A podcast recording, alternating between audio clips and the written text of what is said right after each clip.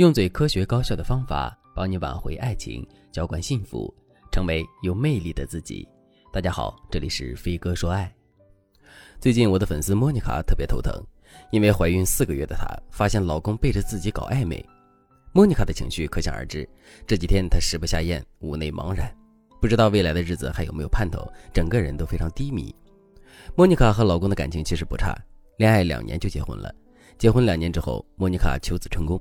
整个人都沉浸在当妈妈的幸福里无法自拔，老公和婆婆对她也很照顾，娘家就她一个独生女，自然也是呵护备至。两家人现在就围着她一个人转。但是上个月，莫妮卡偶尔发现老公总是抱着手机一个人傻笑，见莫妮卡走过来了，还会神色慌张。莫妮卡就留了个心眼儿，趁着老公洗澡的时候翻看老公的通讯录，发现并没有什么异常。过了几天。莫妮卡又找机会查看了老公的手机，结果发现老公在微博里一直在撩一个颜值博主，两个人对话低俗不堪入目。莫妮卡觉得不对劲，就根据他们的聊天内容去查账，结果老公已经给女主播转了好几万。老公一直在求对方的微信号，对方一直在拖着没给。这一下莫妮卡的天就坍塌了，因为莫妮卡发现，在她怀孕之前，老公已经在聊对方了，只是那个时候对方没有理会过她。这几个月两个人联系多了。完全是因为莫妮卡的老公给的钱太多，这意味着老公一直在精神出轨。即使莫妮卡怀孕了，他也没有要收心的迹象，甚至仗着最近没人管自己，光明正大的天天抱着手机心猿意马。这样的局面是莫妮卡没有想到的。她想大闹一场，但是老公没有肉体出轨，老公肯定会为自己辩解。而且现在自己正在怀孕，还能怎么办呢？莫妮卡和最亲近的闺蜜讲了这件事情，闺蜜思考良久，才吞吞吐吐地告诉莫妮卡。其实你老公的前女友就是因为你老公爱搞暧昧才和他分手的。我当时不让你们谈恋爱，你不听啊，我有什么办法？莫妮卡听了之后心更凉了。如果你也遭遇了老公爱搞暧昧的困局，但是不知道该怎么应对的话，那你可以添加微信文姬八零，文姬的全拼八零，让我来帮助你改变困局。首先，无论男人在老婆怀孕期间搞暧昧还是出轨，都是他的错，不用给他找任何借口。女人在这个时候也不要往自己身上揽罪过。越是这个时候，我们越需要清醒理智的想办法处理问题，不要继续自怨自艾的内耗，更不要拖着不处理。就比如案例中的莫妮卡，她老公一直要女博主的微信号，女博主要是给了，还和她老公私联了，那只要有机会，老公一定会出轨。所以有时候精神出轨和肉体出轨的距离并没有大家看的那么遥远。其次，我们还要想一想这件事情未来可能的走向。第一个走向，我们大闹一场，所有人都指责你老公，你老公迫于压力和你道歉。但是他的习性可能并不会改变，之后孩子出生，你把心思花在照顾孩子身上，你老公很可能固态复萌。所以你要记住，大闹的目的不是寻求亲友同盟，也不是让老公难堪，而是给老公巨大的心理压力，让他怕，让他知道自己没有和你对抗的能力。然后我们再怀柔，这样你收服男人的可能性会更大。因为即使是闹，也要有明确的目标和技巧，千万不要变成单纯的无目的的撒气。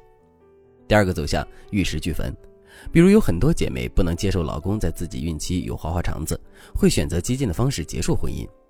如果这是你的选择，那我尊重你。第三个走向，忍气吞声。有些女性会觉得老公只是聊骚而已，并没有真的出轨，要不这次警告一声就放过他，让他感念妻子的不容易，从而改邪归正，或者干脆就不提这件事情，眼不见为净。首先，我没见过哪个女生因为忍气吞声换来丈夫的怜爱。你老公在你孕期搞暧昧的时候，也没有想过你的感受和他的责任。面对这样的情况，你忍气吞声，他就能够感受到你的善意了吗？他的感受力和愧疚心要是那么容易出现，他就不会在你孕期乱来了。其次，出轨这件事情就是要防患于未然，就是要及时止损。你都发现苗头了，你还不管，这就等于纵容，这坚决不可取。第四个走向，和老公做郑重的交谈。我们先不扩大事态，而是和老公直接谈话，利用老公的心理特点和现状，让老公给你让利，让他自愿接受你的监督，并让他今后不再敢越雷池一步。这就需要你有高超的谈判技巧，并能完全的把控男人的心理。像案例中的莫妮卡，她心里肯定还是想维护好这段婚姻的，所以她肯定是要想第四个走向。那她具体该怎么做呢？第一，分析老公的性格和软肋。我可以告诉大家，没有男人会因为几句聊骚和暧昧就放弃婚姻。你抓住了他的软肋，那你就不用再怕了。第二，你和老公沟通之前，证据要充分。他可能会不承认，那你就拿出切实的证据。他可能会说这是他第一次鬼迷心窍，让你给他一次机会。你的做法很简单，拆穿他的谎言。如果他把自己搞暧昧的罪责怪到你身上，或者他诉苦说自己很辛苦什么的，你一概都要理直气壮的反驳。你要让他知道，他的话术忽悠不了你。这次他摊上的事大了。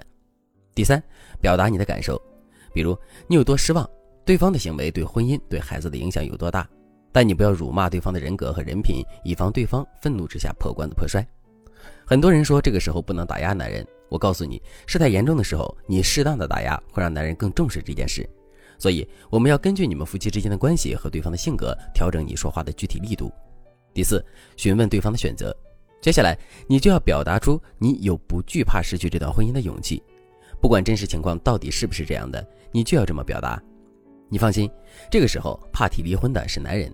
当然，这里并不是让你直接提离婚，而是让你用模糊化的语言警告男人。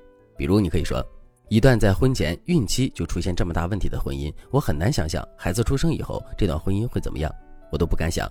我觉得以后等孩子长大了再离婚，不如我们早做打算。”然后你再询问对方的选择以及他的保证，并让他让利。